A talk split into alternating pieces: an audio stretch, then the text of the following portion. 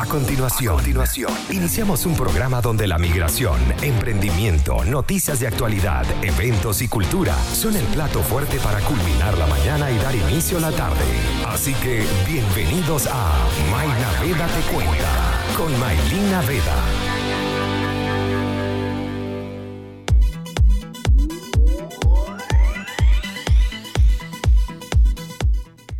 Buenas tardes, tengan todos ustedes bienvenidos una vez más a Mainaveda Te Cuenta por acá por Conectados Contigo Radio. Iniciando este fin de semana, este día viernes, yo en mi casa estoy súper helada con este frío, este invierno que me ha pegado mucho, pero, pero bueno, nada, aquí estamos con el, con el calefactor, con el calorcito que nos, que nos acompaña siempre en cada, una, en cada uno de nuestros hogares. Recordando que estamos bajo la dirección, producción y locución de Maylin Naveda y también a nuestros queridos aliados comerciales. Te provoca un rico pan francés, pan de guayaba o pan de queso. Entonces corre a la cuenta de buenpan.cl y disfruta del rico pan venezolano. Consulta el servicio de delivery al más 569-3678-0163 y también si estás buscando un buen contador para tu empresa, invertir en Chile te tiene la solución. Contáctalos al más 569-6434-6579. Señores, hoy tenemos un programa interesante. Vamos a hablar de lo que callan los periodistas. Y para eso tengo un invitado maravilloso que es mi querido Víctor Higuera. Él es periodista, él es director del diario El Vino Tinto. Mi persona también, eh, yo soy periodista, graduada hace ya casi 11 años. Y em, mañana se celebra en Venezuela el Día Nacional del Periodista. Para nosotros es una fecha que eh, nos recuerda por qué escogimos la profesión que escogimos. Y de igual manera, el día de hoy vamos a hablar sobre todas esas... Eh, esos éxitos, esos aprendizajes que hemos tenido, lo que callamos los periodistas cuando estamos ejerciendo nuestra profesión y al mismo tiempo darle ese ánimo a aquellos periodistas que no tienen la fortuna como nosotros de estar ejerciendo actualmente la carrera que estudiamos y la carrera que amamos y que yo creo que al igual que yo, Víctor puede pensar lo mismo que si nos tocaría elegir de nuevo la carrera que vamos a estudiar sería la misma. Señores, vamos con un poco de música y al regreso, por supuesto, estaremos conversando con Víctor sobre, como les comenté, el título de hoy, lo que callamos los periodistas acá en Conectados Contigo Radio. Ya venimos, vamos con un poco de música. Señores, volvemos a Mainaveda Te Cuenta por Conectados Contigo Radio. Hoy hasta las 3 de la tarde, el programa dedicado a los periodistas, lo que callan los periodistas en el marco del Día Nacional del Periodista en Venezuela, que es mañana, 27 de junio. Yo soy periodista, Víctor, mi invitado, también es periodista. Para quienes no lo conocen, él es el director de El Vino Tinto, el diario El Vino Tinto. Estamos tratando de hacer un live con él en mi cuenta Mainaveda, pero ha sido un poco complicado. De igual manera, Víctor te voy a dar la bienvenida, los micrófonos acá en la radio. ¿Cómo estás? Bienvenido otra vez. A ver, no te escucho. No te escucho. A ver, ahora sí, háblame. Olis. Ahora sí te escucho perfectamente. Ajá. Ahí estamos. Háblame entonces, querido Víctor, ¿cómo estás? Mañana se celebra el Día del Periodista en Venezuela. Mira, vale, este, este, a mí me encanta, bueno, me encantaba este día porque en Venezuela solíamos hacer, o, nos hacían, yo porque yo trabajaba en Televen y durante muchos años, yo estuve cinco años en Televen y bueno, y todos los años había una, una conga mejor que otra para celebrar el Día del Periodista. Eh, en Venezuela el, trabajo periodístico es muy respetado y, instituciones como, mira, alcaldías, eh, gobernaciones, tiraban unas fiestas que no te imaginas, o sea, más, mejor que matrimonios millonarios, o sea, tremendas fiestas solamente para celebrar a los periodistas. Y bueno, ya obviamente ya después que uno sale, uno celebra el día como que más tranquilo, más calmado, con una cervecita, pero siempre sin perder el, el motivo, que es celebrar, por supuesto, el, Día del Periodista, porque es la carrera que escogimos, es la carrera que nos mueve, la carrera que, que, nos, que practicamos con pasión y que sin duda alguna eh, es lo que amamos hacer. Y bueno, yo súper, súper feliz. Ahora, hablamos del Día Nacional del Periodista en Venezuela, pero no nos encontramos en Venezuela, estamos en Chile. Entonces, obviamente, a pesar de que estemos en otro país que no sea Venezuela, de igual manera hay que celebrarlo, de igual manera hay que recordar la, profesión que escogimos y que afortunadamente la estamos ejerciendo en este país. Háblame un poco de tu experiencia como periodista acá en Chile. Mira, em, obviamente mm, compararnos o comparar el periodismo venezolano con el periodismo en Chile, a nosotros yo pienso que no aplicaría mucho, porque al menos que trabajemos en un, seamos reporteros o periodistas de un canal nacional, eh, nosotros siempre vamos a enfocar eh, la profesión en, informar a, nuestra comunidad, o es lo que hemos hecho la mayoría. De hecho, eh, yo estando aquí he tenido contactos con medios en Venezuela, medios en, Miami, medios en, otras partes del mundo, en España, que lo que quieren es saber cómo están los venezolanos aquí. Entonces yo creo que ese se ha convertido en como nuestra misión principal. Nuestra misión principal se ha convertido en, en velar por, con mucha responsabilidad, por cierto, eh, eh, en velar por lo que son lo, el bienestar de la comunidad, informar a la comunidad y por supuesto eh, estar al tanto de todo lo que sucede aquí en Chile, también como ciudadanos, para transmitirlo a los venezolanos que viven aquí, puesto que Chile es, un país que ya, después de Colombia, es el país que tiene más venezolanos en toda Latinoamérica. Entonces, eh, es lo que nos toca y, lo que más me ha complacido es que las instituciones chilenas, o sea, el, gobierno chileno como tal, eh, nos ha, reconocido nuestro trabajo y tú misma lo puedes, eh, tú eres testigo de esto Tal cual, sí el, periodismo venezolano es muy respetado por el, por el gobierno, por las instituciones chilenas. De hecho, bueno, hemos tenido acceso a cualquier cantidad de... De, de, organismos e instituciones, claro. Claro, y escenarios que, digamos que en un punto no se pensaba, o que en Venezuela, bueno, lo que pasa es que, por eso te digo, compararlo con Venezuela, ahorita el periodismo en Venezuela prácticamente no se puede ni ejercer, al menos que seas un periodista del gobierno y todo el riesgo que corre un periodista de verdad, un periodista libre eh, en Venezuela, eh, los riesgos diarios de que te metan preso, de que te eh, censuren, o sea, es un, es un, riesgo diario. Por eso es que es una profesión que tiene tanto valor, la profesión de informar. Es como hay mucha gente que lo, que lo ha denominado como periodismo de guerra. Bueno, sí, es claro. Llega a ese extremo, pero pero básicamente es que hace muchísimos años atrás un periodista no tenía que salir con un chaleco antibalas, por ejemplo, a cubrir una noticia en la calle, a ser reportero de calle. Sí, sí, o sea, claro, guardando un poquito las distancias de, hacer un periodismo de guerra como tal, eh, igualito pones en riesgo tu vida. Claro, porque si, si imagínate tú los periodistas, los periodistas que, que corresponsales internacionales que a mí me encanta, o sea, me encantaría o me encanta esa figura, pero no sé si tuviese el valor para ser los periodistas corresponsales de las grandes cadenas de noticias que van a países en guerra y, transmiten desde situaciones en guerra. Eh, yo no sé si tuviese quizás el, valor de hacerlo, pero lo, lo, respeto muchísimo. Pero en Venezuela sí es un, es un tema que, que, prácticamente sales a, poner tu vida todos los días, cada vez que, bueno, ahorita porque ahorita no hay casi protesta, pero está el caso del coronavirus ahora, entonces ya antes arriesgabas tu vida frente a la Guardia Nacional, frente a los colectivos, ahora arriesgas tu vida frente a, los, frente a, a las condiciones sanitarias que hay en Venezuela por el coronavirus, entonces eh, ese es el, yo creo que uno de los valores principales del periodismo es, es que uno pone su vida allí para, para informar, literal y esto es lo que yo creo que es lo que más valoran otras personas que no, que no trabajan, por supuesto, eh, en, en, este rubro. Y otro de los puntos también importantes que hay que tocar es el tema de la credibilidad. Que, que con el uso de las redes sociales y con las distintas plataformas o medios de comunicaciones digitales que se han implementado a lo largo de estos años, que no han sido muchos, pueden ser, no sé, del 2006 para acá, algo así, 2005 para acá, entonces ha sido, es, difícil a veces eh, tratar de difundir alguna información sin no tener una verificación previa y si no se tiene información adicional de aquel material que nos pueda llegar pueda perjudicar nuestra credibilidad y eso es algo que quizás es lo que genera más estrés en un periodista.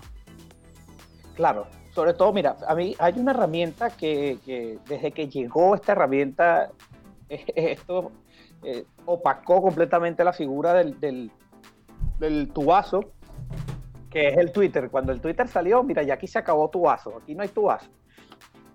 Porque el Twitter te permite eh, reportar en tiempo real algo que tú estás viviendo y eres una fuente directa. Ahora, hay fuentes muy responsables que no manejan bien los términos y, que, y de allí es donde nace, de allí es donde nace de, las, de estas fuentes, porque fíjate tú, ¿qué es lo que se hace viral ahorita?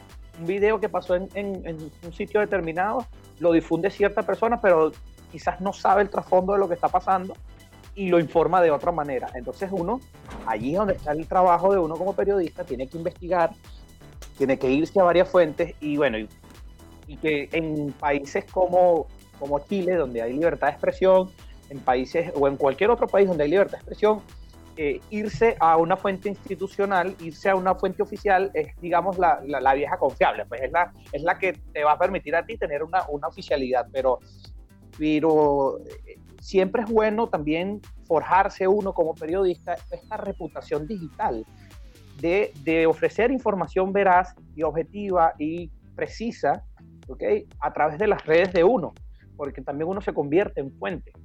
Exactamente.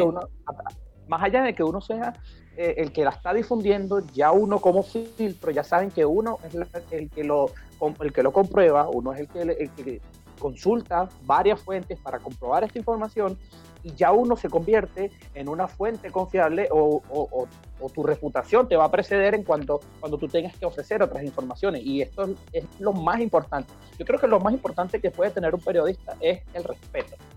Si a ti te respetan como periodista, no importa cuántos seguidores puedas tener, o sea, si lo, si lo que tú buscas es una tramoya, un, tener una cantidad de comentarios, o sea, generar polémica, mira, yo eso no lo llamo periodismo.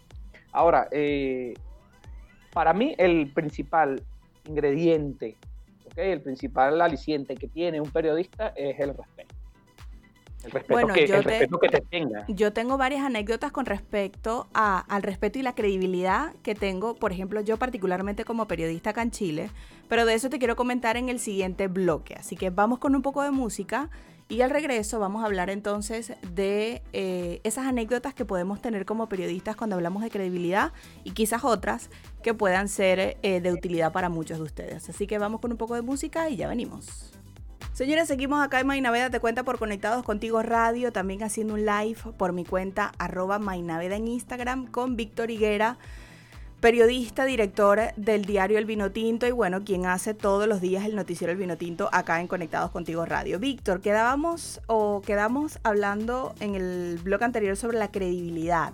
La credibilidad del periodista, es decir, em, ese respeto que tiene la comunidad o la audiencia cuando se trata de informar o difundir algo, alguna noticia, alguna información de cualquier organismo o algo que tenga que ver con la comunidad, en este caso, en nuestro caso, con la comunidad venezolana acá en Chile. Mira, dentro de las anécdotas que yo te puedo decir, tengo una que particularmente te comenté hace rato y era cuando de repente em, extranjería da alguna información oficial, la publica dentro de sus plataformas y siempre, siempre me llega un mensaje privado a mi cuenta y me dice, May, ¿esto es de verdad? O sea, si lo publicó la fuente oficial, efectivamente es cierto. Ahora, ¿por qué pasa que en algunos casos esa información no es publicada de manera inmediata en nuestra plataforma? Y es que efectivamente hay que entenderla, hay que analizarla, comprenderla, verificar toda la información y poder tener todos los datos para poder hacer una difusión que sea básicamente eh, en el lenguaje que nosotros podamos conocer. Yo básicamente trato con el tema de peras y manzanas para que la gente pueda entender con claridad lo que extranjería o cualquier organismo pueda informar. Eso me ha pasado muchas oportunidades. Me dice, no, lo que pasa es que como tú no lo has publicado, yo no lo creo todavía. Entonces, mira, pero si la fuente oficial es extranjería, cree lo que están diciendo, analízalo y bueno, espera que quizás la cuenta que a lo mejor no puede ser la mía, puede ser la tuya, puede ser otra, que tengas eh, confianza y que creas en la credibilidad que tiene esa persona entonces esperes el análisis de esa persona para que no vayas a tener problema. ¿Te ha pasado algo similar? Me pasa que a veces eh, dudan, dudan de lo que, ojo, y esto que tú comentas yo lo veo como una, yo lo veo como un cumplido, que te, que, te pregunten mira, esto lo publicó extranjería, pero tú qué dices? O sea, eso yo lo veo como cumplido. Claro, totalmente. Y pasa y pasa. No, y, a mí también me pasa, mire, y esto, ¿y qué hay de cierto en esto? Bueno, mira, fíjese, obviamente, si tú, lo que yo siempre digo, si tú lo ves publicado en, mi medio, es porque es así. O sea, no es por nada, pero, o sea, me refiero a que uno se toma su trabajo. Claro, que hay un proceso de verificación de la información.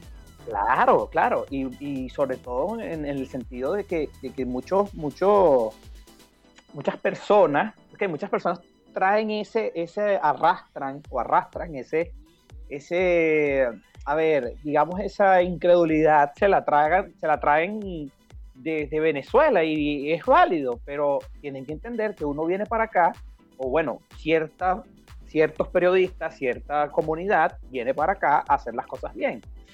Más allá de que, de que existan medios, por los que estábamos hablando fuera del aire, pseudo medios, que, eh, que intentan es simplemente llamar la atención y, generar tráfico, generar eh, comentarios, engagement, y al final eh, queda de parte del ciudadano, queda de parte del ciudadano quedarse o informarse con estos medios de verdad que son serios, que se toman el trabajo en serio y que, y que se toman el tiempo, el tiempo necesario, porque uno que es periodista sabe cuál es el proceso, sabe qué es lo que tiene que hacer para verificar cada una de las fuentes y, y, estas personas deben quedarse con los medios que consideran eh, que son los, los que tienen su confianza.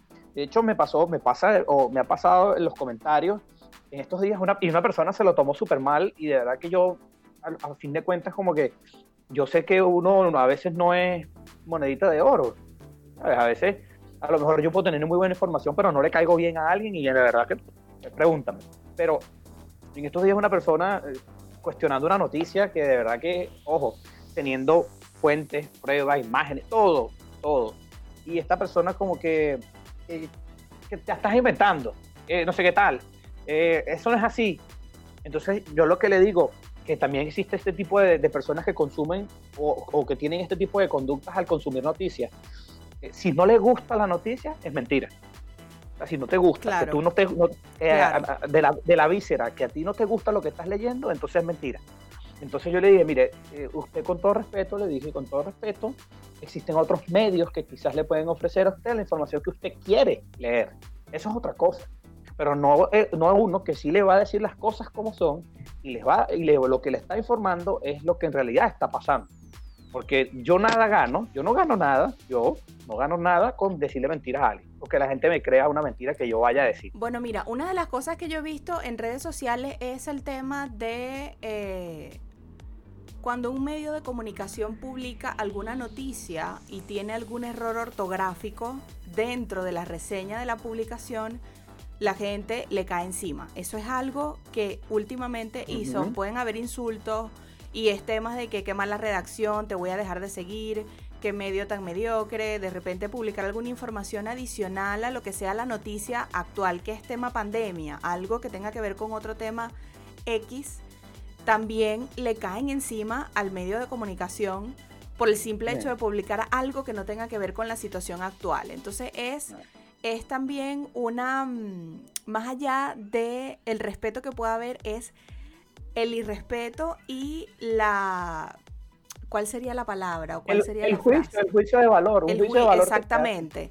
Que, hay hacia estos medios por no estar informando algo. Si te están dando la información diariamente y prácticamente cada hora te publican una noticia, ¿cuál es el problema? De seguir la línea que siempre llevas y publicar, no sé, una receta de comida o alguna noticia que, que, que sea humorística o de repente alguna noticia de farándula. ¿Cuál es el problema? Porque de, son personas que de alguna u otra manera también viven de eso. O sea, ¿cuál es el problema de yo enterarme que Carlos Vives, no sé, sacó una canción nueva? Y después ver la noticia siguiente que habla de que la vacuna está en proceso y que puede estar para tal fecha. O sea, ¿cuál es el problema? Aparte de que otro de los temas que ha sido muy delicado y es la manera en cómo tú lees, la lees, pero la interpretas en tu cabeza. Entonces crees que a lo mejor al responder un comentario tú crees que la persona se ofendió y simplemente se lo estás diciendo con un tono a lo, que tú, te lo imaginas con un tono educado, pero la persona cree que lo estás agrediendo. Bueno, a mí me, tú sabes qué me pasó en estos días, eh, a ver, ayer, antier, antier, el 24 de junio, que fue el día de la batalla de Carabobo. Me pasó que, eh, bueno, yo publiqué, mira, efeméride, vale, 24 de junio, ¿sabes? Normal, normal. Y salió un seguidor, yo ni siquiera entendí, de verdad que, y no lo voy a repetir aquí, no lo voy a repetir al aire, pero yo no entendí que una, una cantidad de, de barbaridad y, el, mira, el mejor remedio para eso, obviamente, siempre es responder con respeto. Entonces, es que, claro, a veces uno, como, como persona, no como periodista, como persona, a veces uno tiende a perder la paciencia, pero... Sí, claro. claro, entonces la gente no entiende que detrás de estos medios, detrás de Venezolano en Chile, detrás del vino tinto, detrás de estos medios, hay personas. O sea, esto no es, mira, yo no soy esto no es Mega, no es el Mercurio, no es la tercera, que tiene hasta de un presidente hasta el que entrega los periódicos. ¿Entiendes? Esto es una cosa, esto es endógeno. Pues. Esto es prácticamente periodismo independiente, tal cual. Claro, Claro, fíjate, nosotros obviamente nosotros hemos hecho esfuerzos, claro, esta situación de pandemia eh, nos obligó a, retraernos un poco de lo que era la edición impresa, lo que era el periódico, la distribución del periódico y tal. Y entonces, esto ha coincidido también quizás con, una nueva, con un nuevo impulso para generar contenido digital. Pero eh, no es que es una estructura tan donde tú estás culpando a, la empresa, donde tú estás culpando a, a un ser superior que no te va a parar, que no te va a prestar atención tú le estás diciendo o estás arremetiendo directamente con la persona responsable de esa información y de ese medio que está dándote esa información. Entonces, lo que pasa es que yo, bueno, siempre, yo siempre he sido partícipe de que, bueno, mientras peor sea el ataque, más amable hay que ser, porque uno, uno tiene que dar el ejemplo. Sin embargo, bueno, hay casos donde, donde ojo, y, sin, y uno no va a caer, yo por lo menos yo no caigo en intercambio de groserías, yo no caigo en intercambio de insultos, simplemente mire, si no le, si no le gusta, mira, que fue el ejemplo que te di antes de irnos a la. Exactamente, tal cual. Mira, ahí hay, hay medios, hay cuentas, o para no decir medios, hay cuentas que le ofrecen la información que usted quiere leer. El gobierno es una, no sé, por poner un ejemplo, aquí obviamente saliéndonos de todo contexto profesional, el gobierno miente. El gobierno es una basura, por no decir otra cosa. Hay gente que quiere leer eso. Entonces, ¿qué pasa? Que con las cifras diarias, uno entrega las cifras diarias y los primeros 10 comentarios que uno va a ver en ese, en ese post. De que la cosa es mentira, sí, que es falso. Mentira, es falso, mentira, qué bola, que, que nos ven la cara, que no sé qué tal. Entonces, ok, chévere, si tú no le quieres creer, pero me va a echar la culpa a mí. Y esas son las cifras que ellos ofrecen. Es así, es así. Y, uno, ojo, y uno, yo, yo me he dado la tarea, y lo digo responsablemente, yo me he dado la tarea de ir te estoy haciendo la seña de que falta el minuto en el en vivo. Así que. No, yo, yo, te iba a decir que, bueno.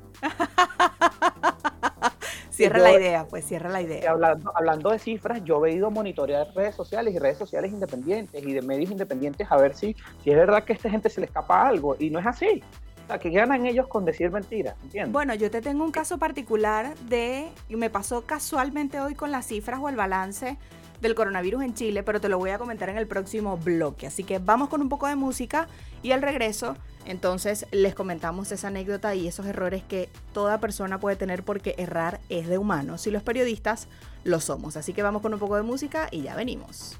Volvemos a Mainaveda Te Cuenta por Conectados Contigo Radio. Sigo hablando con Víctor Higuera. Víctor, coméntame, hoy, hoy en este bloque ya le vamos a dar hasta el final del programa, pero quiero que me comentes primero. ¿Cómo decimos nosotros? le vamos a dar hasta abajo, le vamos a dar hasta ah, abajo hasta, hasta el final del programa. Pues esa es la manera que nosotros en el noticiero decimos cuando ya le vamos a dar corrido hasta el final. Víctor, ¿Cuál es eh, el mayor estrés? Yo sé la respuesta porque lo estábamos hablando en el live, pero ¿cuál es el mayor estrés que te ha dado a ti durante esta época de pandemia cada vez que va a salir el noticiero aquí en la radio? No, en el balance diario, eso es, eso es fijo. y, yo creo, tú sabes que nosotros tenemos dos horarios, nosotros tenemos ediciones, emisiones a la una. Depende del día, exacto. Bueno, fíjate que hoy, hoy ellos salieron temprano y hoy salimos al aire temprano. O sea, bueno, pero fíjate que te lo hicieron porque es el día del periodista, entonces, ajá. te lo dieron de regalo para, para que no te estresaras el día viernes. dieron su balance hoy a, las, tipo a cuarto para las 11 de la mañana. Entonces, bueno, chévere. Pero todos los días, como uno tiene, uno obviamente tiene que procesar esas, esas, esos números y uno tiene que ver otras fuentes, ver, ver, ver bien. Sea, uno, como tú dices, hay que sumar, hay que ver los casos, hay que ver cuántos casos hay. Exactamente. En yo no solamente proceso esto, yo proceso también los casos a nivel mundial. Entonces, es un tema. ¿Qué pasa? Que esta gente siempre se antoja de hacer el balance. Por lo menos cuando nos toca el noticiero a las 12, ellos hacen el balance a las 11 y media. Exacto, dicen, lo que pasa es que Víctor tiene el noticiero ya, ¿a qué hora tiene Víctor el noticiero? Antes ellos se reúnen antes y eso es lo primero que preguntan. ¿A qué hora tiene eh. Víctor el noticiero? Ok, vamos a dar el balance a las once y media para que él salga a las 12 al aire, pues. Por eso es que a veces no sale a las 12 el programa, sino que sale a las 2 y 5, 2 y 10, hasta 2 y cuarto, y ahí nos coordinamos con, con las horas y con los tiempos en el programa para que puedan recibir toda la información. Bueno, y cuando es a la una, cuando es a la una, ellos eh, empiezan el, balance tipo 12 y cuarto, tú sabes, 12 y 20. Eh, es un tema, es un tema, es horrible. Pero bueno, ¿qué vamos a hacer? Y ahí nosotros procesamos lo más rápido y por supuesto lo más eficaz, con la mayor eficiencia posible para poder obviamente llevarles a ustedes la información que, la información que, que, que es pues la información correcta. Ahora, cuéntame algo, hablando de los periodistas migrantes, tú cuando llegaste a Chile, tú empezaste a ejercer tu profesión desde el inicio. Directo, sí. Sí, porque cuando yo llego, o sea, yo llegué aquí en el 2016, finales del 2016, y, y yo me acuerdo, yo llegando, obviamente, claro, el primer mes uno se come los ahorros, y, el, y en, ese, en ese lapso yo hago, hago, hice una práctica en un call center, imagínate tú, yo dije, yo no voy a trabajar aquí no por nada por el estilo, sino que no es para mí, pues no, yo no iba, no, iba a hacer nada ahí. Y de repente, bueno, nada, mandé un mensaje cuando estaba naciendo el, vino tinto. Mandé un artículo que me dijeron, mira, ¿quieres mandar un artículo para Navidad y tal? Yo mandé un artículo, mira, les gustó mucho. Me llamaron y empecé y desde ese día hasta hoy, bueno, M aquí que pasaste de ser redactor o, entraste con qué cargo en el, al inicio? No, editor, editor. Editor. Y ahora eres director, director y dueño. Ajá, exacto. Qué maravilla. ¿Qué tal? bueno, para quienes, para quienes no conocen mi historia, yo comencé eh, la página Venezolanos en Chile como un hobby, como una página en Instagram. No tuve trabajo los dos primeros años y después entré como recepcionista en una empresa y asistente de marketing. Y luego de eso me independicé, que es con lo que hago ahora la radio, venezolanos en Chile y muchas otras cosas más. Em, pero es difícil, es complicado cuando, cuando un periodista viene de Venezuela a ejercer, eh, ejercía la profesión desde que estaba en la universidad o desde que recién se graduó, tiene varios años de experiencia, emigra a otro país y obviamente llega acá y empieza a buscar en su área, no consigue, y tiene que optar por otras oportunidades laborales. Entonces cuando vemos un periodista que es garzón, un periodista que es recepcionista, un periodista que de repente es personal de aseo en algún lugar, un, personista, un, periodista que es conserje en algún edificio y cualquier cantidad de trabajo que puedes conseguir o que de repente emprendió con algo o con algún tipo de emprendimiento que producto o servicio que pueda ser útil acá en el país donde esté. Entonces es complicado y a veces eh, uno pierde la esperanza de quizás en algún momento conseguir algún trabajo referente al periodismo o, ejercer efectivamente lo que, mm, lo que yo estoy acostumbrado a hacer, bien sea prensa, bien sea radio o televisión. Sí, no, y, sobre todo que, nunca pierden la vocación. O sea, nunca pierden ese, ese, impulso de, de, informar, así sea desde su cuenta, desde su Twitter, desde, sus propias plataformas, así no está, así no estés empleado por algún medio, ¿sabes? Es una es, es, un instinto, es un instinto. El que es periodista también tiene ese instinto. Incluso yo conozco gente que me dicen yo soy periodista frustrado. ¿Por qué? Porque le gustan le encanta informar y, obviamente eso es una pasión. Y, aparte que hay personas que les sale natural a pesar de que no estudiaron la carrera, le sale natural y que a lo mejor si no conoces su historia, posiblemente creas que esa persona es periodista.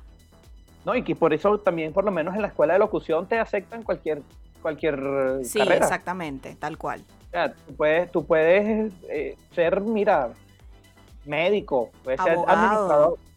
y haces tu curso de locución y tú puedes montar tu programa de radio tranquilito con, obviamente, si, si lo vas a, si va a ser el contexto de tu programa, va a ser simplemente basado en tus conocimientos finos.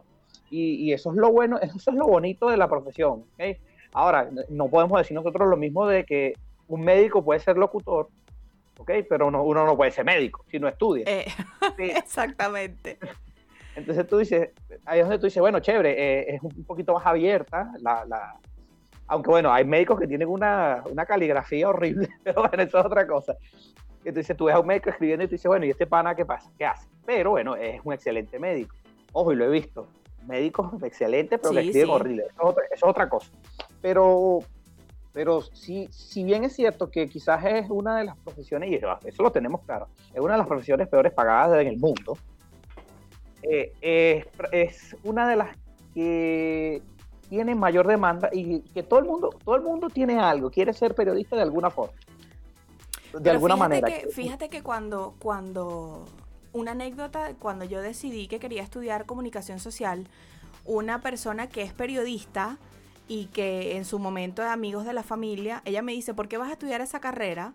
Si mira cómo estoy yo, estoy desempleada. Y mi respuesta fue, ¿por qué crees que me va a pasar lo mismo que a ti? Ajá, exactamente. O sea, ¿por qué tengo que tener la misma experiencia o la misma, el mismo, eh, la misma situación que tengas tú? Por alguna razón, tú no has conseguido trabajo en tu área. Tuvo sus momentos como ancla en noticieros y tuvo cualquier cantidad de trabajo en los medios y en ese momento cuando yo digo voy a estudiar comunicación social, esa fue su respuesta. Ahora, años después, esa persona me dice, en una oportunidad, que creo que fue el año pasado del Día del Periodista también, em, ella me dice, coño May, lo que yo te dije hace muchos años atrás, cuando tú decidiste que ibas a estudiar, fíjate lo, lo equivocada que estaba, cuando te dije que por qué ibas a ser como yo, por qué ibas a estar en la misma situación o, o verte en el mismo espejo que yo. Inclusive recuerdo que el año pasado, para esta misma fecha, estaba yo cubriendo lo que estaba pasando en la frontera con los venezolanos varados. Recuerdo que justo para esta fecha estaba yo haciendo la cobertura en Arica. Empezó a llover durísimo, está empezando a llover Por aquí no veo nada todavía. Duro, duro.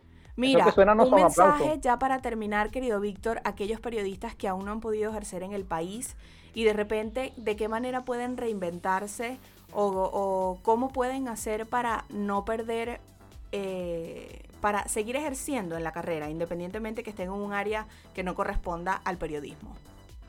Mira, siempre mantener, mantener lo que han aprendido. O sea, si de verdad estudiaron la carrera, saben lo importante que es aplicar lo que han aprendido y a pesar de que no estén en un medio, en un medio establecido, bueno, nosotros, yo no estoy en un medio establecido, eh, un, o sea, un medio, digamos, un medio nacional. A esto es lo que quiero decir. Porque si bien es cierto, bueno, si el periódico ya tiene sus cuatro años y es otra cosa, pero eh, estas personas que, que, aún, o estos colegas que aún no ejercen, mire, es una, si quieren mantener esta vocación desde sus propias plataformas o crear una plataforma nueva, siempre, siempre teniendo en cuenta, aplicando lo que aprendieron y siempre teniendo en cuenta que, que el respeto, sobre todo hacia la audiencia, es lo que le va a generar a ellos el respeto hacia ellos mismos, su reputación y más que todo eh, la ética. La ética es algo muy importante. Es súper importante mantener la ética de trabajo porque eh, uno, no, uno no va a ser mejor eh, en detrimento de otros. Uno siempre es mejor por lo que uno hace. Y yo pienso que a pesar de que mm, en un momento no puedas tener una oportunidad de ejercerlo, eso no quiere decir que no vayas a hacerlo nunca. Simplemente insistir, insistir y bueno, eso, o sea, básicamente es, el, principio de, todo lo que es la meta de, ejercer en otro país. Y por supuesto, si eres bueno, vas a tener cabida donde sea. Aparte de que existe cualquier cantidad de herramientas digitales actualmente que, no, que nos permiten, que, no, que nos apoyan para poder ejercer el periodismo que en muchos casos, como, no, como mi caso particular, lo hago de manera independiente, a pesar de que tengo dos medios de comunicaciones digitales, pero los aprovecho al máximo para poder ejercer la profesión que quizás yo en un medio nacional no lo pueda hacer. Quizás, quien quita que en algún tiempo, en algunos años, a lo mejor en algunos meses, esté trabajando en un medio de comunicación chileno. Uno nunca sabe, pero mientras uno sigue ejerciendo la profesión, adquiriendo experiencia en el área, poder seguir adquiriendo conocimientos en todas las cosas que se vayan dando, todas las actualizaciones en temas periodísticos que se vayan dando, buenísimo. Lo puedes seguir haciendo y puedes, cuando te toque en algún momento ejercer tu carrera, ya entonces tengas los conocimientos y no te quedes eh, en el aparato con la información que tuviste hace, no sé, tres años atrás cuando estabas en Venezuela y que las cosas de tres años para acá han cambiado muchísimo. Querido Víctor, gracias. Y mañana, ¿cómo vamos a celebrar? Cuéntame, ¿qué vamos a hacer? que solamente eh, podemos celebrar por Zoom o Google Meet o videollamada de WhatsApp. Un Zoom, vale, sí, un Zoomcito. Un Zoomcito y, una, y unos copetes, po. bueno, señores, les recuerdo que em, gracias entonces, feliz día, Víctor, el mayor de los éxitos. Recordándoles que estamos bajo la dirección, producción y locución de Maylin Naveda y que em, a nuestros queridos anunciantes, ahora voy a hacer mi pedido a Buen Pan, que venden un rico pan venezolano, y también a los queridos amigos de Invertir en Chile, que te ayudan no solamente con contactar un contador, sino también para legalizar tu empresa.